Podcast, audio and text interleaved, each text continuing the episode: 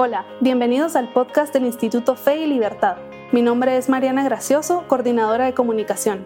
En este espacio conversamos con expertos, analizamos posturas sobre economía, religión, libertad y más.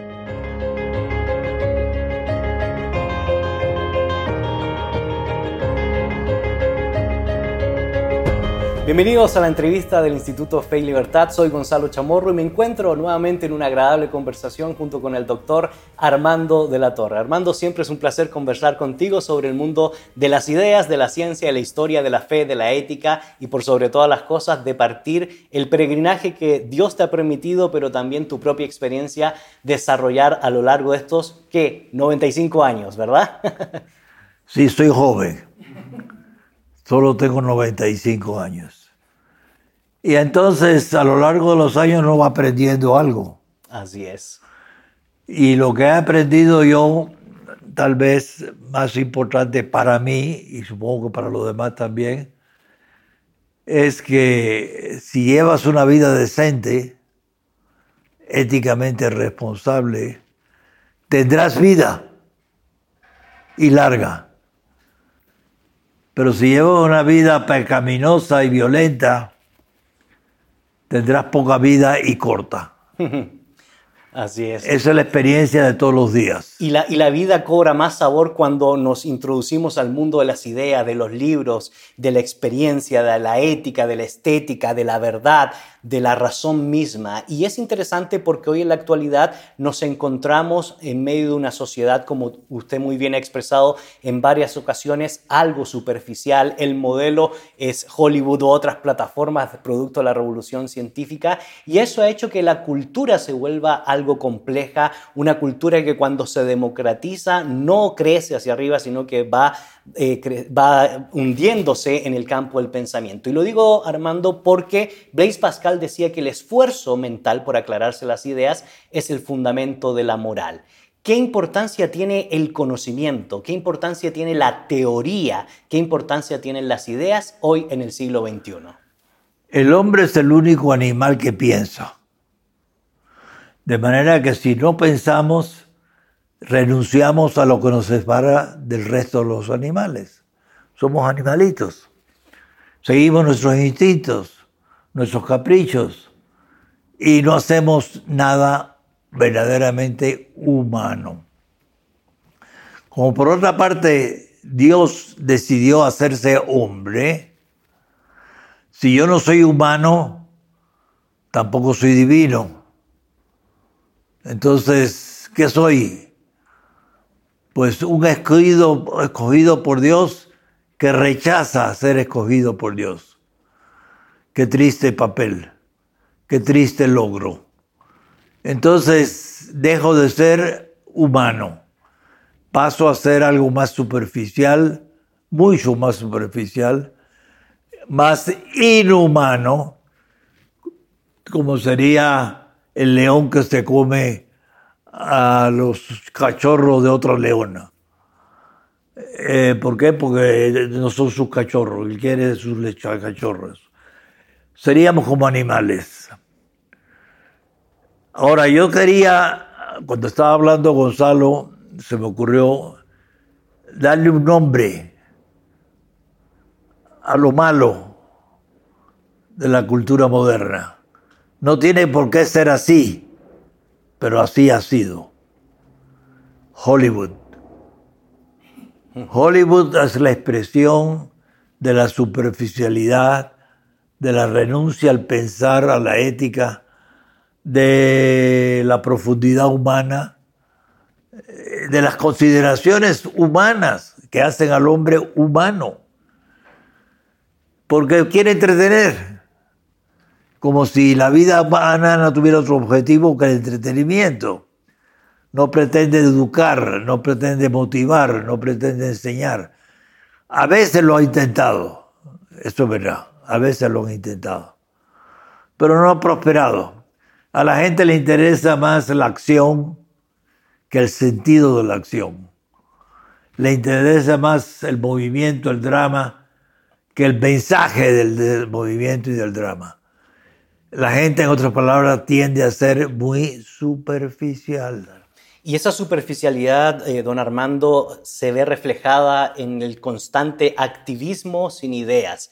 Eh, las constantes expresiones que uno ve en los medios de comunicación digital sin una, sin una teoría o sin un respaldo de análisis científico, sin un respaldo de análisis que nos permita poder determinar o definir qué es lo correcto, qué es lo incorrecto. Y por eso muchas veces terminamos vociferando eh, y teniendo expresiones soeces sin pensar lo que estamos diciendo. Y, eso me gustaría conectarlo para escuchar su opinión eh, brevemente sobre el concepto griego de teorén. ¿Qué implicaciones tendría el concepto de teorén para nuestros días? Sobre todo porque muchos rechazan la teoría como algo soporífero y sin embargo no podemos hacer ni decir nada si no lo conocemos y no lo teorizamos. Todos desde los bebés que empiezan a tener uso de la razón a los cuatro años, todos practicamos Theorein. Todos. Lo que pasa que el Theorein, que es la capacidad de entender haciendo hipótesis, eso es Theorein. porque el perro que él se comió, aquel perrito? Pues el instinto. Estoy teorizando la conducta del perro. Entonces, todos tenemos que teorear, hacer teorías de todo. La madre del hijo, el padre de la, de la hija, el amigo del amigo, el enemigo del enemigo. Todos tenemos para entender el mundo en que estamos, para poder funcionar cada día, para poder levantarnos e ir a trabajar, tenemos que tener nuestra teorein, nuestra capacidad teórica de entender las cosas. ¿Por qué tengo que trabajar? Porque si no trabajo no como. Pues eso es teoría. ¿Por qué voy a ayudar a mi prójimo para que cuando yo esté en necesidad también él me ayude a mí? Eso es teorein. Uh es es la capacidad de asombrarnos entonces. Así es. Porque nos lleva un asombro por, las ideas, por los conceptos, las imágenes. Así es. Es la capacidad de asombrarnos. Porque la misteria, digo, la, la vida es asombro. Siempre estamos asombrados. Si nos detenemos a pensar. Si no pensamos, no hay asombro. Si no pensamos, no hay asombro.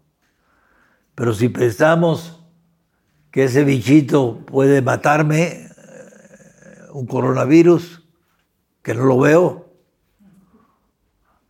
Entonces, tengo que reír, tengo que decir por qué es así y qué puedo hacer yo para que no sea así. Y eso nos ayuda entonces a plantear las correctas preguntas y nos invita a darle el valor a las ideas, al conocimiento, a la razón, a la lógica, que no se desconecta de la experiencia ni mucho menos de la estética. Pero en breves palabras, don Armando, ¿qué podemos decirle a todos nuestros amigos del Instituto Fe y Libertad respecto a la importancia del conocimiento y a la importancia de las ideas desde esta perspectiva de la capacidad de asombrarnos? Bueno, yo diría que tenemos todos que usar la cabeza. Hay mucha gente que está descabezada y no lo sabe, decapitada, no tiene nada aquí. Entonces, primero llenar la cabeza con ideas, con valores, para que nos sirvan de guía. Si no pensamos, somos animalitos y nos portamos como tales. Y por eso ven ustedes las crónicas rojas de la prensa, tanto crimen y tanto asesinato y tanto robo y tanta mentira. Y no solamente en la prensa, en todas partes todo el tiempo. La política también. Entonces, estamos llamados por Dios a teorein, a pensar las cosas, a no ser caprichosos. Es más, Cristo nos ayuda a teorein, a pensar las cosas a fondo, con algo tan sencillo como los diez mandamientos, que Él reduce fundamentalmente a dos. Amar al prójimo como a ti mismo. Y a Dios con toda nuestra mente. Y a Dios con toda nuestra fuerza. Así es. Entonces, Esa es la conclusión última de todo el pensamiento de Cristo, Theorein. Y él dice, y si lo haces, tienes una vida eterna asegurada. Si no lo haces, la perdiste. Entonces, ese es el significado de los términos de cielo e infierno, de salvación y condenación, que no es más que yo me incorporo al mundo de los seguidores de Jesús de Nazaret, que nos enseñó a pensar. Así es. Que nos enseñó a valorar. Que nos enseñó lo que importa y lo que no importa. Entonces, y de ahí la importancia de que entonces el conocimiento no se da en el vacío, tiene un trasfondo, es revelado y ese conocimiento nos ayuda entonces a desarrollarnos en la vida. Sé que de esto podríamos hablar mucho, eh, Armando, pero en breves palabras, eh, como te lo había pedido hace un momento, eh, el conocimiento hoy, un mensaje sobre toda la juventud. ¿Qué papel juega? Brevemente.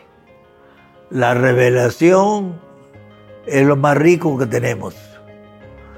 Gracias a la revelación conocemos lo que siempre hemos querido conocer y no lo hemos podido, la verdad.